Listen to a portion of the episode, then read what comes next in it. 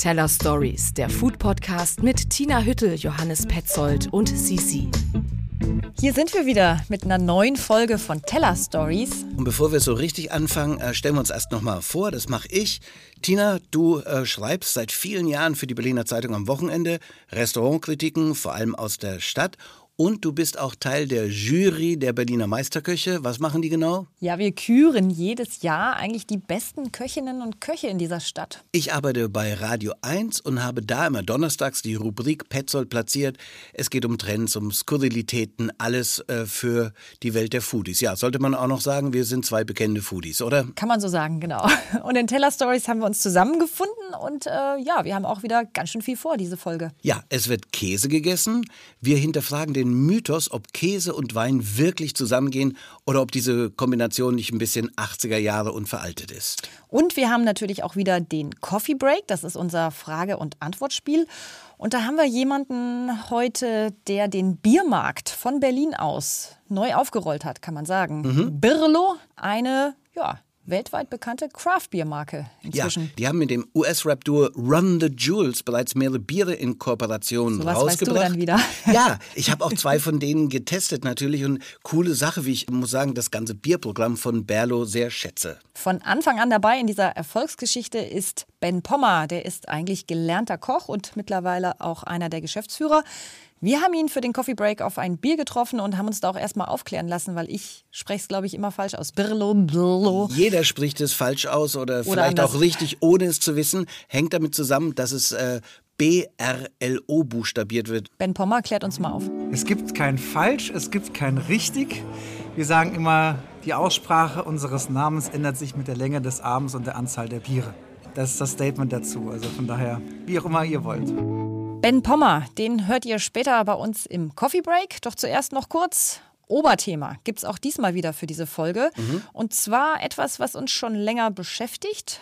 Genau, was sind eigentlich die Gewinner und die Verlierer der kulinarischen Globalisierung, kurz gefasst? Ja, das heißt, warum sind einige Gerichte so gut wie ausgestorben? Sprich, will keiner mehr essen. Mhm. Und andere dagegen überall auf der Welt zu haben. Mir fällt da als erstes natürlich die Pizza ein, oder? Kann man gleich sagen. Und die haben wir in den Teller Stories schon in der ersten Folge mal zum Thema gehabt. Es ist wohl das globalisierteste Gericht der Welt mit allen Höhen und Tiefen, Delikatesse wie Massenware. Aber es gibt auch Entwicklungen in diesen großen Trends, mit denen ich nie gerechnet hätte. Kimchi fällt mir da ein. Hätte Ver ich jetzt auch genannt, ja. Ja, vergorenes, fermentiertes Gemüse, oft äh, Chinakohl, oft auch sehr sauscharf. Und äh, das boomt ja äh, seit ein paar Jahren mit den Südkoreanern. Und wenn ich allein daran denke, was ich alles für Landesküchen in der vergangenen Woche gegessen habe. Pho-Suppe aus Vietnam, spanisches Tomatentatar im King-Restaurant oder auch vegane Hühnergrillets aus Seitling Mediterranean Style. Ah, okay. Ich könnte das jetzt fortführen. Es ist echt eine Vielfalt, die inzwischen auf unseren Speiseplänen zu finden ist. Und äh, ich wollte dir noch einen Fun Fact aus der Kategorie Wusstest du das äh, präsentieren dazu. Ich bin bereit. Vor einem Dreivierteljahrhundert, Mitte des 20. Jahrhunderts, konnte man in keiner europäischen Großstadt irgendeine fremdländische Küche haben. Ist schon krass, oder? Also selbst in so einer Großstadt wie Paris, wo man das jetzt erwartet hätte, auch schon in den 30er Jahren. Ja, stell dir vor, wir hätten damals in Paris gelebt, einen Podcast gemacht, wir hätten über nichts anderes als Froschschenkel reden können oder Schnecken. Schnecken ja, genau. Schnecken, ne? die fallen einem da auch ein. Aber wir hätten also nicht italienisch essen können. Nee. Keine Chance. Das hat sich natürlich drastisch verändert. Heute kriegen wir ja alles, was das Foodie-Herz begehrt. Und äh, das ist ja auch so ein Trend. Die Lust auf exotische Speisen aus fremden Ländern hat irre zugenommen. Es soll möglichst authentisch sein, möglichst anders, crazy, neu einfach, oder? Früher gab es doch immer zum Beispiel im China-Restaurant so eine eingedeutschte Karte und dann eine, die so unter der Hand den wirklichen, echten äh, Chinesen zugeschoben wurde. Ich war jetzt gerade essen und habe da Hühnerfüße, Rindermagen oder auch mal hier frittierte Seidenraupen auf der Karte gefunden. Das ist inzwischen kein Problem mehr. Also ganz selbstverständlich steht das auch auf den Karten. Aber gleichzeitig muss man auch sagen, verschwinden ja heimische Gerichte, die früher gang und gäbe waren. Niere, Zunge, Kalbskopf, weil die heutzutage ja als eklig wahrgenommen werden. Ja. Oder Pferdefleisch, ja. Vollkommen richtig, ja. Bis auf so einen Imbiss in Wien bekommst du das heute kaum noch. Selbst das Wort Fleisch hat ja schon so einen Anklang für viele wie anrüchig, verdächtig, ekelerregend. Er findet einfach so ein riesiger Entfremdungsprozess vom Tier statt, ist äh, meine Meinung. Das hängt natürlich mit dieser Art zusammen, wie wir inzwischen äh, Lebensmittel einkaufen auch. Wir haben ja nichts mehr mit dem eigentlichen Tier zu tun. Wir gehen in den Supermarkt, da verkaufen wir das quadratisch äh, sauber geschnitten und verpackt hinter Plastikfolie. Und ich glaube, wir sind einfach froh, je weniger das Stück Fleisch und Teller uns an das Tier erinnert. Ja, aber so eine Niere, so ein Kalbskopf kann man jetzt nicht einfach so verschwinden lassen, weder geschmacklich von seiner Intensität noch optisch. Und das ist ja ein Mysterium für viele Leute, die gar nicht mehr wissen, wie sowas aussieht und die erschrecken dann, wenn sie irgendwas auf dem Teller finden, was eben so an lebendiges Tier erinnert. Das hat mir auch mal ein kulinarischer Ethnologe erzählt. Sowas gibt es. Das gibt es wirklich, ja.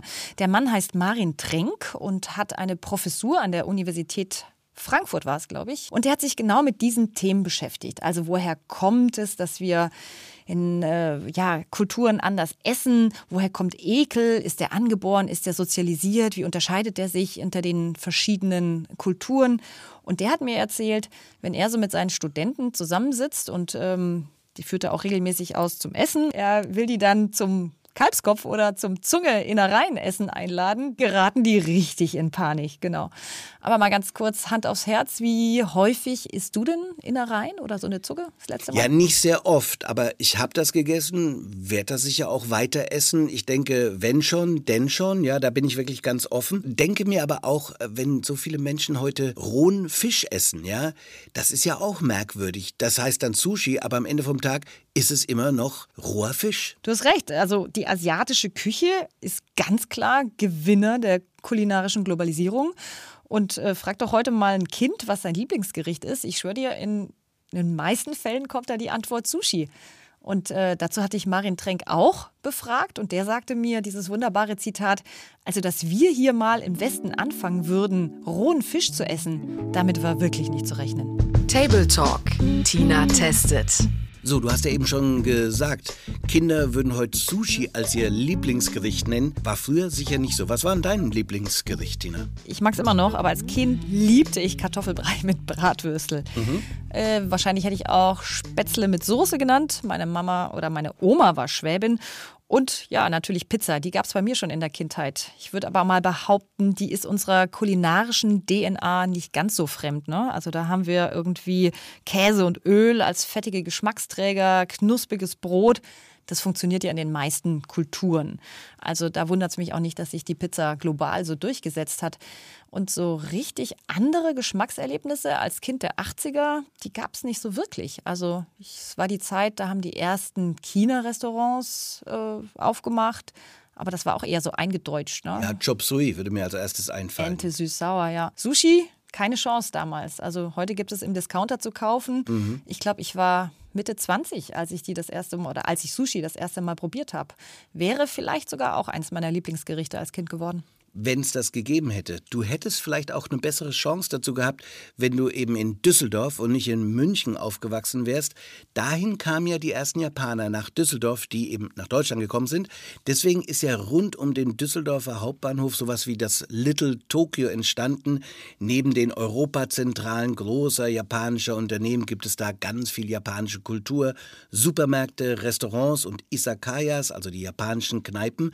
Lustigerweise und überraschenderweise drang der Sushi-Boom in den Rest Deutschlands erst ganz langsam vor. Das hat gedauert. Richtig, wir Deutschen haben das lang ignoriert. Das war vielleicht zu fremd und auch zu teuer. Erst Ende des Jahrtausends, also irgendwann um 2000 rum, kam diese Sushi-Welle, würde ich jetzt mal sagen. Und lustigerweise über Amerika, also so über die Ost- und Westküste, da war nämlich roher Fisch plötzlich total en vogue und schick und exklusiv.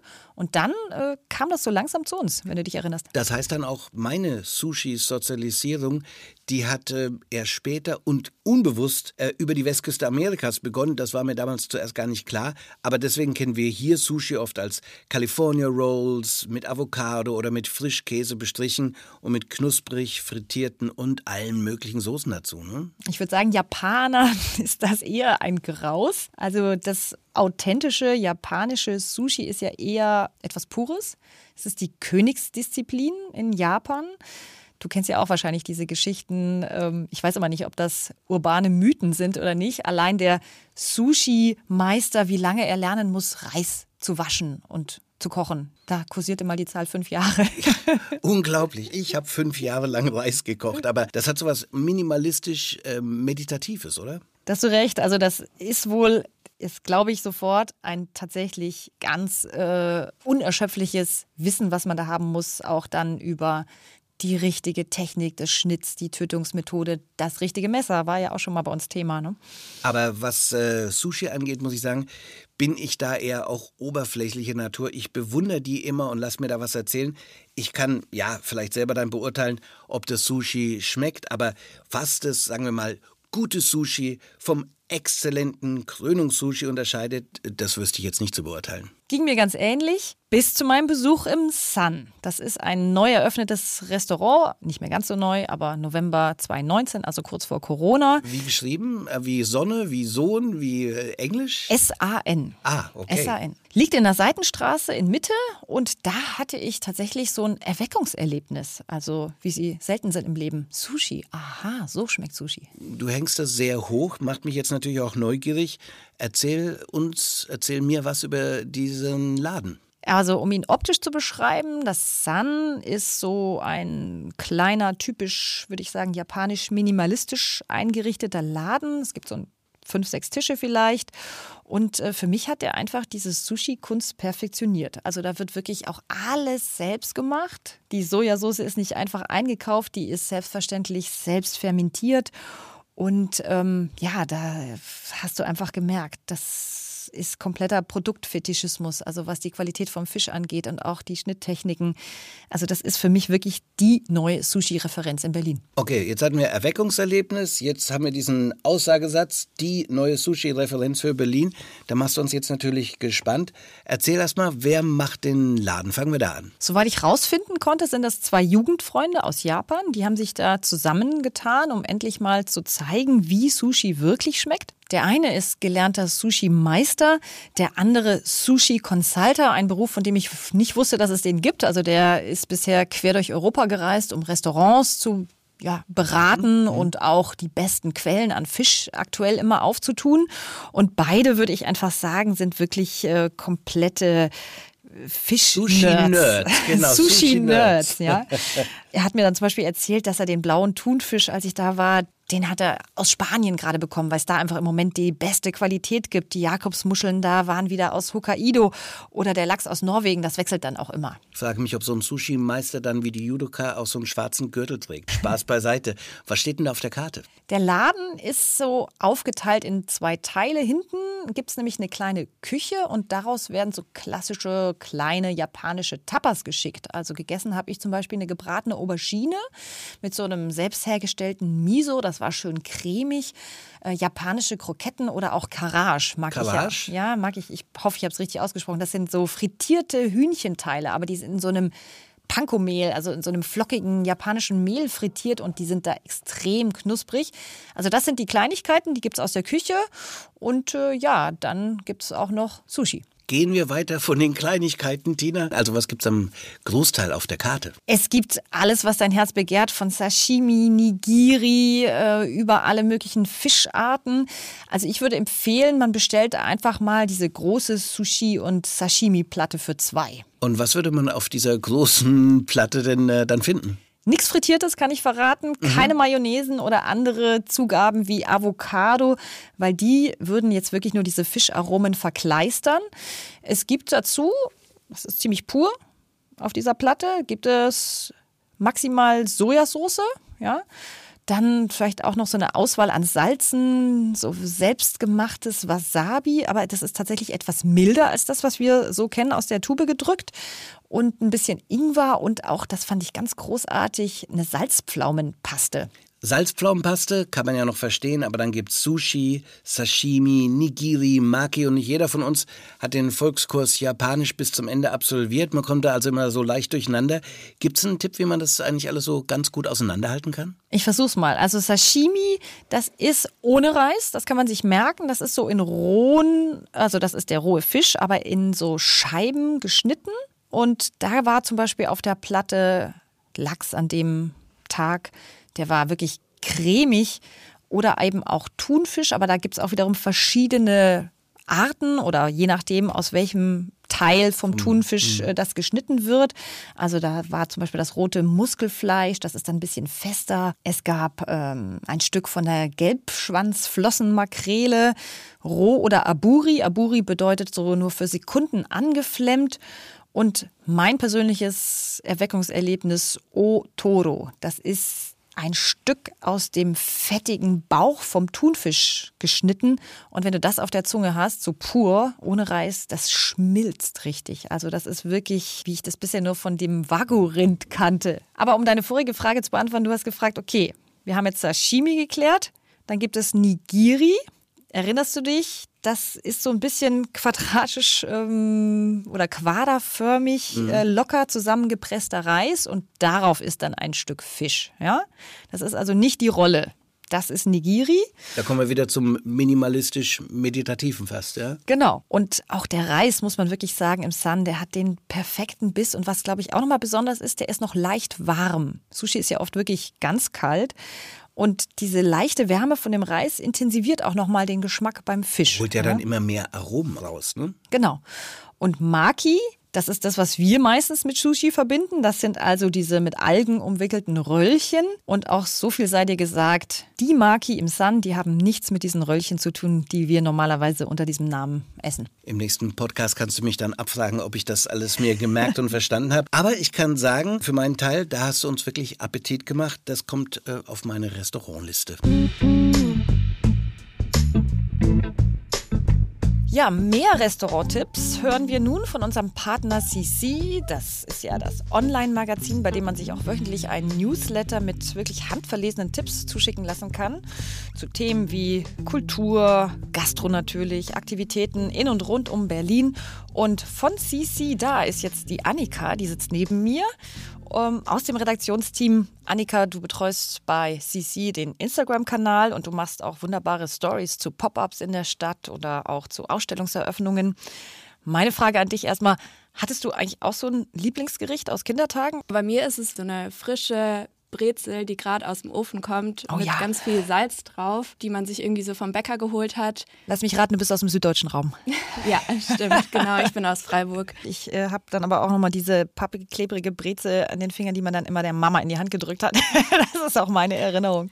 Ja, also stimmt. Aber wir sind beim Thema ja, Bäckereien, gute Backwaren. Habt ihr euch ja bei CC ähm, auch schon länger damit beschäftigt? Wir haben richtig viel recherchiert zu Bäckereien und haben dazu auch einen Guide erstellt auf Instagram wo wir ungefähr zehn Bäckereien aufgelistet haben. Dort findet ihr eine kleine Info zu den Bäckereien. Und unter anderem haben wir in unserem Guide die Bäckerei in den Sophienhöfen, die Sophie-Bäckerei, die Gorilla-Bäckerei in Neukölln, die Brotstätte in Prenzlauer Berg und jetzt eben neu dabei die Taktilbäckerei in Neukölln. Denn die Bäckereien sind eben nicht nur, sehen nicht nur wunderschön aus, sondern backen eben auch vor Ort selber. Teller Stories, der Food Podcast mit Tina Hüttel, Johannes Petzold und Sisi. An der Stelle kommen wir zu unserem Coffee Break. Ah, da beantworten uns Größen aus Küche und Gastronomie Fragen, ganz spontan, die wissen nicht, was auf sie zukommt. Manche Fragen sind so ein bisschen fies, wenn es nach den Stärken und den eigenen Schwächen zum Beispiel geht und da gefragt wird, da kommen die dann auch schon mal ins Schwitzen und Grübeln. Zumindest ist uns das bei Ben Pommer, glaube ich, ganz gut gelungen. Ben Pommer, nochmal gesagt, kulinarischer Geschäftsführer von Birlo Brewhouse und auch der Craft Beer Bar Kaschk auf der Torstraße. Da habe ich ja auch schon mal in Teller Stories drüber berichtet. Da gibt es ein fantastisches veganes Brotzeitbreddel. Birlo, Berlo, Birlo, nochmal wiederholt, wurde gegründet 2014, also vor sieben Jahren, als Berliner Craft Beer. Ist jetzt eine Weltmarke, darf man so sagen, aber damit nicht genug. Birlo hat sich auch ein irre Brauhaus gebaut, ein Gebäude zusammengeschweißt aus Überseekontainern am Gleisdreieck Berlin. Da kriegt man zum Bier eine fantastische, vor allem vegetarische Gemüseküche und das ist das Kunststück von Ben Pommer. Baseball-Cup-Träger und kluger Kopf hinter dem Ganzen. Und jetzt bei uns im Coffee Break. Coffee Break. Köche und Köchinnen antworten. Was wäre aus dir geworden, wenn nicht Koch? Also ich habe ursprünglich mal BWL studiert, von daher wahrscheinlich, also mich würde wahnsinnig viel Lebensfreude wahrscheinlich fehlen, wäre ich kein Koch geworden. Der Beruf Koch ist einer der schönsten der Welt, das muss ich ganz klar sagen. Es war für mich immer die richtige Entscheidung, das gemacht zu haben. Aber er bringt auch wahnsinnig viele Opfer mit sich. Die muss man natürlich irgendwie verkraften können, das muss man lieben, den Beruf, aber dann gibt er dir auch wahnsinnig viel. Was ist dein Lieblingsrestaurant? Weil es um die Ecke liegt und wahnsinnig gut ist, äh, immer mal wieder ganz gerne ins, in die Long March Kantine. Äh, das Go-To-Restaurant von Susanne und mir ist eigentlich die Panda-Nudel am Lausitzer Platz, die auch wahnsinnig gut kochen. Ganz simpel, ganz einfach, aber mit viel, viel Leidenschaft und Herz. Schmeckt einfach. Wo gibt es für dich das beste Brot in der Stadt? Bei Domberger, ganz klar. Was ist dein Lieblingsgetränk? Es war lange nicht Bier, muss ich ganz ehrlich sagen. Aber äh, beruflich bedingt habe ich mich natürlich intensiv damit auseinandergesetzt und finde das total spannend. Mein aktuelles Lieblingsgetränk ist allerdings Kombucha. Ich mache das wahnsinnig gerne und, und trinke es auch wahnsinnig gerne. Was war das Ungewöhnlichste, das du je gegessen hast? Das ist ein ganz klares Statement. Vogelspinne. Auf meiner Weltreise im Kambodscha. Es war ein ganz, ganz äh, komischer Moment, äh, ausgestiegen aus dem Tuk-Tuk. Dann rief mir erstmal so eine Ratte über den Fuß. War sowieso also schon ein komischer Abend dann dort. Und dann haben wir da frittierte Vogelspinne gegessen, was mh, hm, man muss es nicht ein zweites Mal machen. Was war die größte Katastrophe in der Küche? Ja, also wenn ich jetzt über so den einen Moment nachdenke, fällt mir spontan nichts ein. Es gab natürlich Situationen, wo du zu einem Catering gefahren bist und dann fiel was runter und du dachtest dir, okay, wir können das, das Steak auch ohne Soße schicken. Weißt du, solche Momente, die gibt es natürlich, aber die haben sich nicht eingeprägt. die haben wir ganz schnell wieder vergessen. Für wen möchtest du einmal kochen? Für die deutsche Nationalmannschaft. Und wer soll einmal für dich kochen? Meine Großmutter könnte mal wieder für mich kochen. Die gibt es leider nicht mehr. Aber meine Großmutter, da würde ich auf jeden Fall sagen, auch wenn der Gulasch oder die Rouladen angebrannt sind, äh, das würde ich gerne mal haben, ja. Was ist das beste Gericht deiner Kindheit? Ganz klar die verbrannten Rouladen meiner Großmutter. Immer leicht zu dunkel, aber immer wahnsinnig aromatisch und eine ganz, ganz tolle Kindheitserinnerung. Mich immer schon drauf gefreut auf dem Weg dahin. Welcher Duft versetzt dich zurück in die Kindheit? Dieser Fleischgeruch von den angebratenen und vielleicht verbrannten Rouladen. Was ist der beste Song zum Kochen? Beat It von Michael Jackson. Bei welchem Konzert hättest du gerne mal den Imbissstand geschmissen? Und was hättest du dabei gemacht? Bleiben wir doch bei dem Konzert von Michael Jackson. Leider äh, äh nicht mehr ganz meine Zeit. Ich habe nur so alte Aufnahmen noch im Kopf. Was hätten wir gemacht? Einen großen Stand mit Zuckerwatte. Welches Buch würdest du niemals aus der Hand geben? Ist das nicht die Bibel? es gibt ein sehr altes äh, Kochbuch von meinem Vater und das würde ich auf keinen Fall hergeben. Das bleibt bei mir. Dein Rat als Profi für den Hobbykoch? Einfach weitermachen. Das ist eine ganz, ganz wichtige Erfahrung, die man beim Kochen macht. Viele Leute sind der Meinung, sie können nicht kochen, weil es nicht auf Anhieb geklappt hat. Kochen ist etwas, was man über Zeit lernen muss. Das ist viel auch einfach ausprobieren und mal testen. Wie reagiert ein besonderes Lebensmittel? Wie äh, ändert sich der Geschmack? Welchen Aggregatzustand das, das Produkt hat? Also da ist ganz viel Trial and Error auch dabei und man sollte sich mit dem Lebensmittel einfach mal auseinandersetzen und anfangen, sich damit zu beschäftigen. Und dann gelingt nicht alles, aber man sollte gucken, dass man am Ball bleibt und es hinterfragt, warum und dann einfach weitermachen. Wie würden Freunde dich in drei Worten beschreiben? Wahrscheinlich mh, hm, intensiv, fürsorglich, aufrichtig. Was hast du diesen Monat schon gemacht, um die Welt zu retten? Wir arbeiten gerade an einem etwas größeren Projekt, das uns in Zukunft es ermöglichen soll, wesentlich nachhaltiger mit unseren Ressourcen in der Brauerei umzugehen. Da kann ich jetzt noch nicht konkret werden, aber das ist ein Teil, den wir wirklich den wir wirklich spannend und äh, wahnsinnig spannend finden, der hochkomplex ist und bei weitem noch in den Anfangsschuhen steckt. Aber es ist eine riesen Herausforderung, die Brauerei, äh, die ja wirklich sehr viel CO2 auch produziert, so umzubauen, so aufzubauen, dass sie nachhaltig produzieren kann. Und damit beschäftigen wir uns gerade. Tiefe Teller. Johannes geht den Dingen auf den Grund. Wir haben Ben Pommer vom Birlo Brewhouse und Kaschk im Coffee Break gehört bei den Teller Stories. Bei der Gelegenheit habe ich den vielgereisten Koch gleich noch gefragt. Wer sind für ihn global kulinarische Gewinner und die Verlierer der letzten Jahre? Gewinner ist für mich ganz klar die asiatische Küche die ja nur wirklich übrigens auch die italienische, also italienische und asiatische Küche, die ja weltweit gespielt wird und auch wirklich gut gespielt wird. Verlierer äh, sind dann wahrscheinlich die kleinen exotischen Dinge, die man immer erst entdecken muss und die nicht so eine große Bühne haben, weil sie schnell vergessen werden. Klar, Pizza geht immer und überall. Tina, jetzt Fun Fact, was denkst du, wie viele Pizzas werden pro Jahr weltweit verspeist? Okay, lass mal rechnen. Wir haben aktuell auf diesem Globus rund 8 Milliarden Menschen. Mhm. Gut, nicht jeder davon isst Pizza, aber ja, ich sag jetzt mal 10 Milliarden. Und das äh, würde ja schon absurd hochklingen, aber die äh, Wahrheit heißt mal drei. Also 30 Milliarden Pizzas werden pro Jahr weltweit verspeist, Tendenz steigend, da ist noch jede Menge Luft nach oben.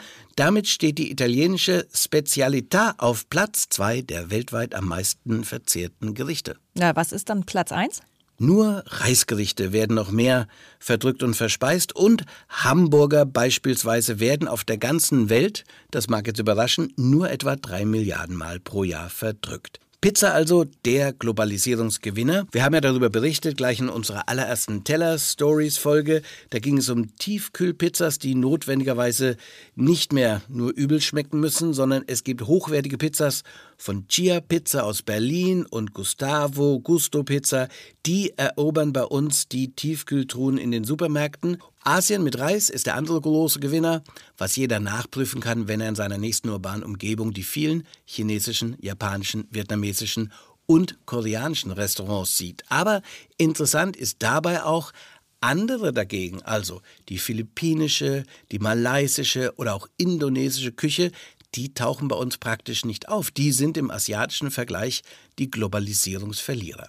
Was aber sind vor allem die zwei Gerichte aus der asiatischen Küche, die seit einiger Zeit auf dem weltweiten Höhenrausch sind? Nun, auf den Reis folgen Nudeln. Und zwar Nudeln aller Art und Suppen. In Berlin geht durch die Decke, bei Instagram sowieso zurzeit Weng Cheng. Hand-Pulled Noodles. Da wird gleich eine große Show drumherum gemacht. Da werden im kleinen Laden an der Schönhauser Allee die Nudeln geschwungen durch den Raum. Man bekommt also auch was fürs Auge. Vor der Tür stehen dann die Foodies inzwischen Schlange. Neben den chinesischen Nudeln hat die vietnamesische Pho-Suppe in vergangenen Jahren einen Siegeszug hingelegt. Sei noch am Rande erwähnt, Pho-Suppe, das habe ich mir vom Koch Duc Go sagen lassen, spricht man richtig aus Pho-Suppe. Auf jeden Fall heute jedermanns Geschmack. Warum gerade aber die asiatische und warum essen wir rohen Fisch?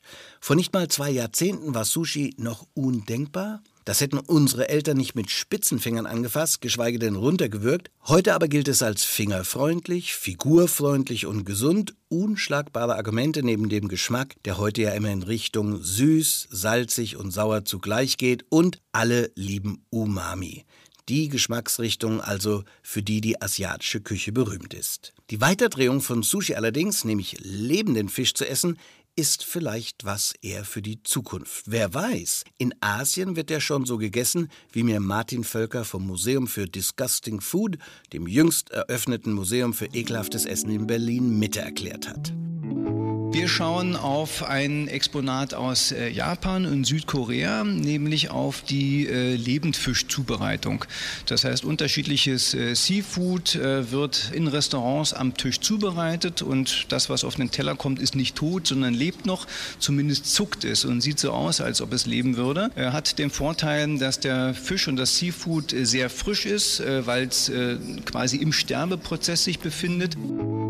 Lebend Fisch. Das möchte ich sehen, wie hippe Foodies das in Berlin zu ihrem Sushi als Hauptgang bestellen. Aber je experimentierfreudiger und offener wir hier mit fremdländischen Küchen werden, umso wählerischer bei der heimischen. Die Liste der ausgestorbenen Gerichte wird immer länger. Saures Lüngerl, Nierchen, Sülze, Saumagen. Also Sushi, Kimchi und Co. bitte gerne und derweil dümpelt die deutsch-bürgerliche Küche mit ihren deftigen Gerichten in Vergessenheit vor sich hin. Ein anderes Beispiel, Eier in Senfsoße. Die waren mal Standard jede Woche in deutschen Küchen. Tinas These dazu, das Kantinenessen, wo es Senfeier reichlich gab und heute noch gibt, hat diesem wunderbaren Gericht den Garaus für den anspruchsvollen Gaumen beschwert. Ebenso wird man nach Tote Oma, ein klassisches DDR-Gericht, lange suchen müssen in Berliner Restaurants. Tote Oma ist Blut und Leberwurst mit Speck und Kraut. Und wer weiß schon noch, was das Berliner Schnitzel ist? Christoph Hauser, ein Koch, der sich auf Innereien spezialisiert hat, der hat es für mich gekocht. Du bekommst jetzt einen Berliner Schnitzel, also heute der gegart ist in Salzwasser äh, mit ein paar Gewürzen in der Scheibe geschnitten und auspaniert und ausgebacken in Butter. Ja, das Kuhäuter ist etwas gewöhnungsbedürftig, milchig, aber zart in Geschmack und Textur. Andererseits schlimmer als so manch fermentiertes asiatisches Gericht ist es jetzt auch nicht. Shoal Maguelis, israelischer Gastronom in Berlin, der lange in New York gelebt hat und hier japanische Restaurants wie das Zenkichi, das House of Small Wonder und bald auch das Candyman im ehemaligen Pauli-Saal betreibt, erzählt uns voller Liebe von einem japanischen Gericht, das stinkt wie alte Socken.